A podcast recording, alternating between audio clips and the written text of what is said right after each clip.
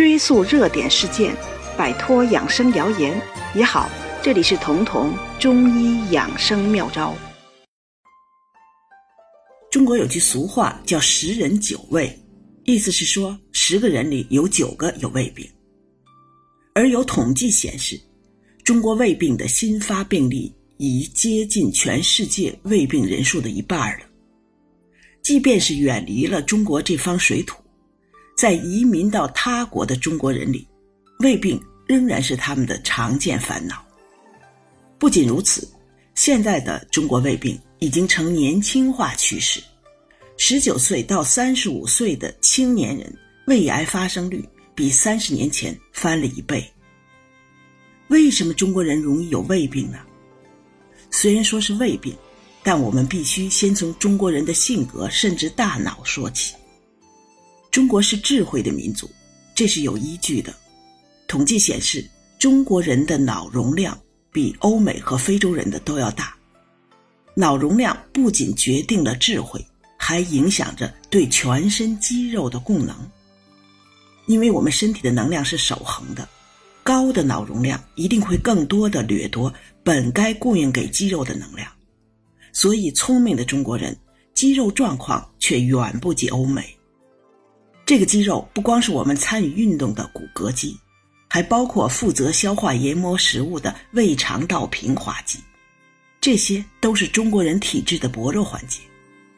从中医角度讲，肌肉是脾所主的，就是因为这个原因，中国人中脾虚体质占了绝大多数。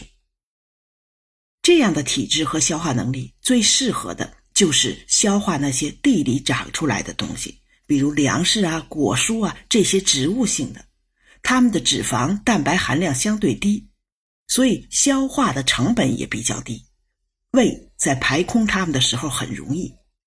中国的农耕社会的这种饮食习惯与我们的身体状况一直就是互相造就的。所以，无论是脾虚的体质，还是胃肠的消化能力，很大程度是基因决定的，而基因是很难改变的。但我们的饮食却发生了巨大的改变。现在的情况就是用中国的胃去消化欧美的饭，营养确实很精良，但是伤胃却在所难免了。再加上现在人喜欢重口味。而任何吃起来解馋过瘾的食物，一定是油盐含量很高的，甚至要是辛辣的。这就需要胃更有力的蠕动，有更好的排空力，需要胃黏膜有更强的抗腐蚀能力。而这些偏偏是中国人体质中的软肋。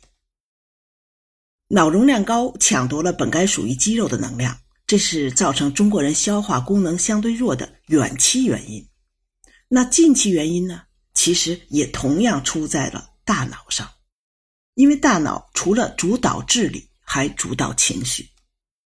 人类的情绪是为了生存而逐渐进化出来的，比如恐惧，它会增加人或者动物的警觉性；而发怒呢，会增加攻击性。这些都有助于物种的繁衍生存。随着文明的发展，情感会更加精细。人类强化大脑的这些功能，是以降低其他器官组织能量消耗为代价的，而其中最先受累的就是消化系统。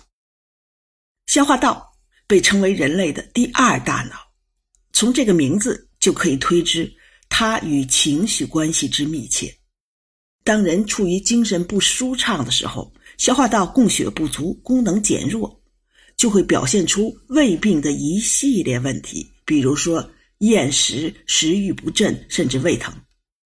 中国人又偏偏是讲究内敛克制的，从文化的角度更认同“苦水往肚子里咽”的含蓄，这就给胃病提供了更大的发生机会。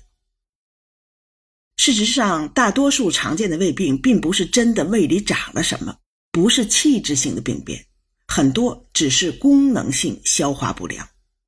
在文献报道中，中国人里有百分之二十的人符合这种功能性消化不良的诊断。如果算上所有的胃部不适，那比例就更高了，特别是城市发展带来的生活压力，胃病更成了现在的常见病。在这些功能性胃病当中，胃不能及时排空，食物滞留在胃里是主要诱因。大约百分之五左右的人都有这个问题。胃不能排空，也就不能获得休息恢复的机会，这样进一步发展，长期如此，就可能出现器质性病变。另一方面，滞留的食物会发生变化，会因为发酵而产气，而且也促使了细菌的生长。从而就会产生一系列的胃病症状，比如嗳气呀、反酸呀、上腹的不适、胃疼、恶心呕吐，而且没有食欲。之所以胃难以及时排空，与中国人脾虚、肌肉相对无力有关。这既相关于体质，更相关于情绪。相对于常于治病的西医来说，更长于治人的中医。在功能性消化不良或者在常见胃病上，就有了更大的施展空间，因为我们都知道，胃病是要三分治七分养，其实胃就是养出来的，而其中吃药只是临时措施，食养才是长久之计。这个食养既包括借助药食同源的食物，还包括一日三餐，你要按着中医理论去做。去吃。如果你觉得这期节目对你有所帮助，可以点击节目右下方的订阅按钮，这样就不会错过节目更新了。每周二、周四，我会在这里准时开讲。